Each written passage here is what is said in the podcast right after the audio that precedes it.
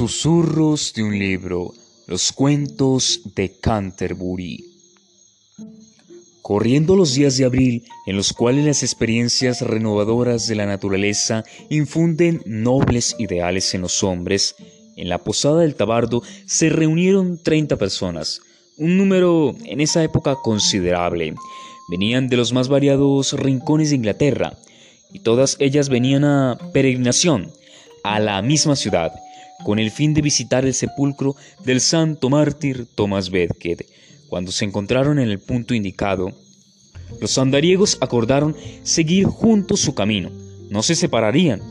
Para aliviar las penalidades y endulzar los ánimos, decidieron que en el transcurso cada uno debía relatar dos historias, la primera de ida y la segunda de vuelta.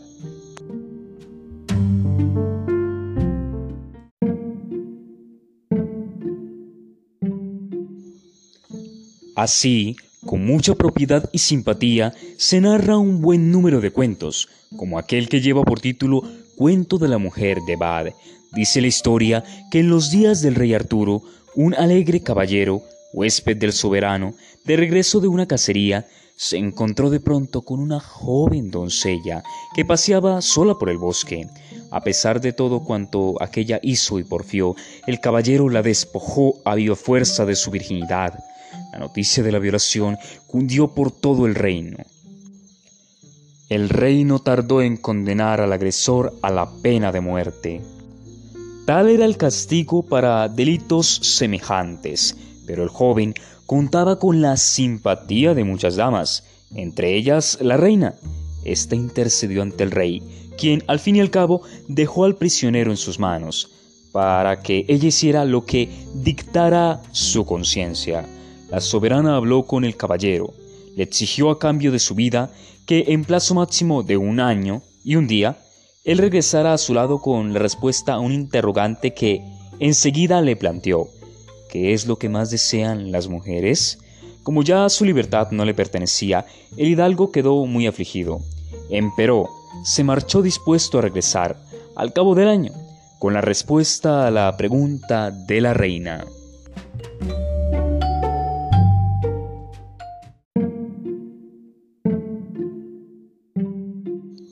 La dificultad de su empresa pronto abrumó al joven violador. En cada casa, posada o cruce de caminos, aquellos a quienes preguntaba inquirían dando diversas respuestas a su interrogante. Unos afirmaban que lo más anhelado por las mujeres era la riqueza, otros que la honra, estos que los ricos y bellos atuendos, los de más allá que los placeres del hecho, y enviudar varias veces, para poder cambiar de marido. A la sazón, el caballero no desesperado, o no, desesperaba por su vida. El tiempo no cesaba de correr, la fecha convenía se acercaba, y con ella la inevitable muerte.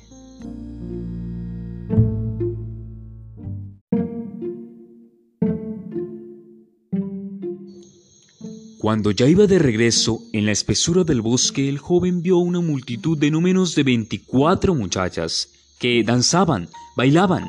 Hacia ella se dirigió, animado por una última esperanza. Sin embargo, al llegar al sitio donde las había visto, no pudo hallar a ninguna. Todas habían desaparecido como llevadas por el viento. En cambio, encontró allí sentada la mujer más vieja y espantosa que se pudiera imaginar. Llevado por la insistencia de la anciana, el caballero le contó sus cuitas. La vetusta mujer se ofreció a responder el interrogante, con la condición de que, al quedar en libertad, él hiciera todo cuanto ella le pidiera. El caballero accedió a sus peticiones y la vieja le reveló el secreto. Ya en palacio del rey Arturo, cuando la reina exhortó al caballero a responder a su pregunta, éste afirmó, lo que más quieren las mujeres es tener autoridad, tanto sobre su marido como sobre su amante, y estar por encima de ellos en poder. Aquí hago un break. ¿Ustedes qué opinan? Toda la concurrencia femenina estuvo de acuerdo. En ese momento, la anciana de Marras se levantó del sitio donde estaba sentada y le exigió al caballero, frente a los reyes y la corte en pleno, cumplir sus promesas. Lo que ella deseaba era convertirse en su esposa. El joven por poco pierde el juicio. No obstante, la palabra empañada es ley, y contrajo nupcias con la horrible vieja.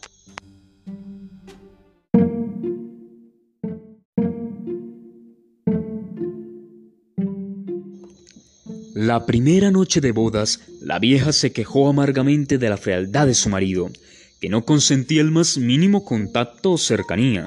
Díjole éste que su presencia fea y desagradada, además de su bajo linaje, era lo que le impedía comportarse a la altura de las circunstancias. Al punto, la vieja se entregó una serie de reflexiones mediante las cuales le demostró a su descontento esposo que todas aquellas cosas que él reclamaba y consideraba necesarias eran completamente vanas. Las razones de la vieja fueron tan acertadas, contundentes, rectas y precisas, que el amargado caballero no tardó en ponerse por completo a su entera disposición. Después de que él complació el deseo de la vetusta dama, se operó en ella una prodigiosa transformación. En el mismo lugar en donde un segundo antes había un esperpento, el atónito caballero encontró a una hermosísima mujer, una hermosísima joven, que le ofreció todo su amor y su respeto, y le acompañó hasta el momento de su muerte. Y bueno, queridos radioescuchas de Susurros de un libro, esta fue la reseña de un libro, un libro muy famoso, Los cuentos de Canterbury.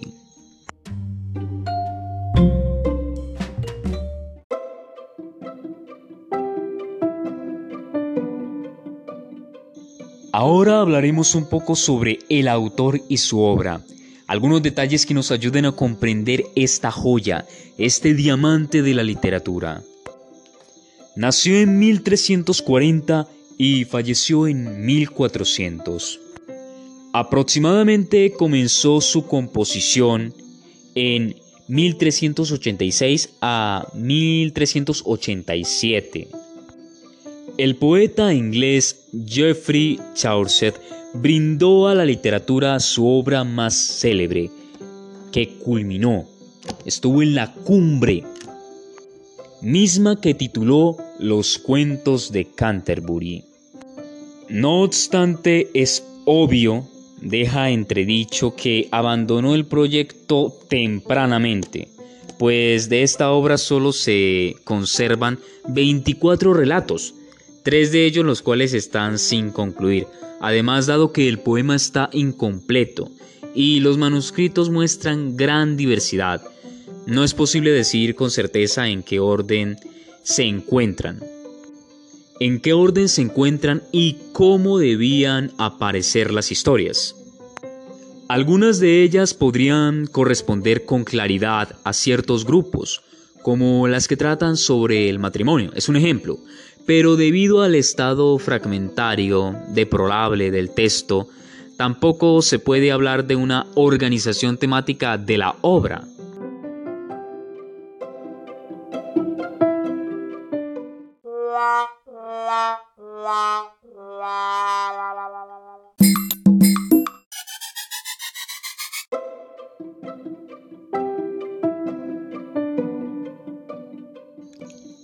Chaucer procedía de una acaudalada familia de viñeteros establecida en Londres.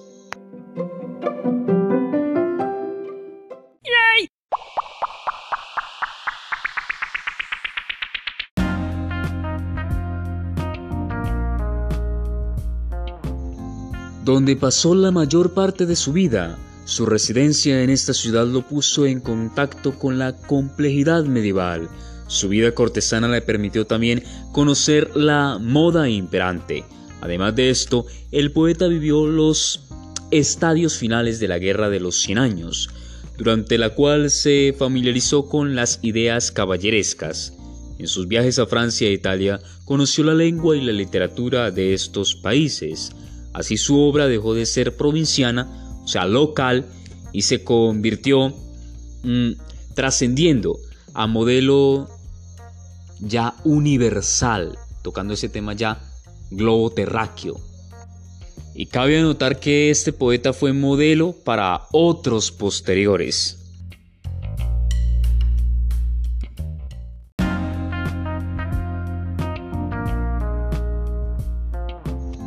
La obra de Chaucer resulta particularmente interesante tanto para historiadores como psicólogos contemporáneos, Solo en el prólogo de los cuentos de Canterbury, el autor abarca, se extiende en una galería descriptiva de la vida inglesa durante el siglo XIV. Chaucer introduce en él a los personajes que van a referir historias y consigue describirlos en unos pocos versos, o sea, los reduce a pocos detalles. Los peregrinos pueden clasificarse según su estado y su profesión. Son seres que pertenecen a todas las clases sociales y extracciones culturales de la Inglaterra de aquella época, cosa que hoy día poco se ve, lo que comúnmente conocemos como desigualdad. Pero este problema ya viene años atrás. No hay un equilibrio, no hay una balanza, en fin. Volvamos a nuestro tema. A pesar de su semejanza con el de Cameron de Boccaccio, eh, las historias de los cuentos de Canterbury conservan su autonomía, esa frescura que deriva del aliento de la narración hecha en verso y que cabe destacar que está hecha en verso. El recurso de la peregrinación es un procedimiento, es un proceso original de resolver el problema en una manera estructural, por toda la certidumbre. Este factor constituye un sólido cimiento sobre la cual la tradición posterior, o sea, las costumbres posteriores, construirían un organismo literario de amplia significación, no solo a nivel local, sino universal.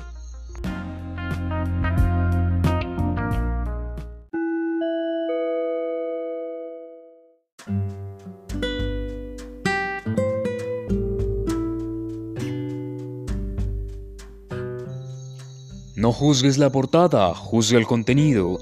Leer abre el campo hacia la argumentación. Toma la lectura con calma. No vale la pena leer por monotonía. No la disfrutarás. Todo lo contrario, será otra rutina. Imagina, analiza, investiga, comunica y sé objetivo. Hashtag susurro de un libro.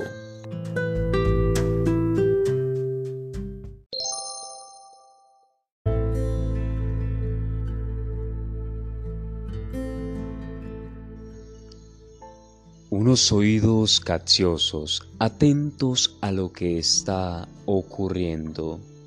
Un atardecer, un amanecer, un anochecer, un día común y corriente, cotidiano. Párpados que se abren expandiéndose a la vida. Ojos entre lágrimas, pero unas lágrimas de felicidad, porque algo nuevo, algo innovador, una sorpresa está a punto de ocurrir. Ese es el factor, el común denominador en la existencia misma. Una semilla que aparentemente va a germinar, va a gestarse y si por la determinación de la vida surge la reproducción, es algo inesperado, incierto. Estará dispuesto a llevarlo a cabo. La semilla no es eterna, la semilla no es constante.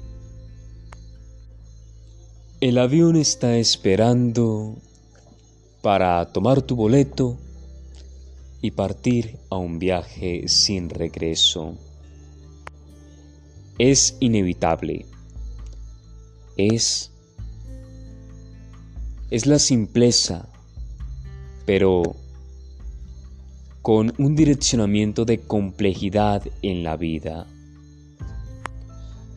Si bien dicen que el mundo del niño es complejo, el mundo el universo es inmenso y que mejor las palabras, las letras para acariciar esa sonrisa y pues tomarlo de la mejor manera posible. Hashtag Suspiros de un libro. Visítanos en Facebook Like. Encuéntranos en YouTube como Ritmo América. Hasta una próxima ocasión.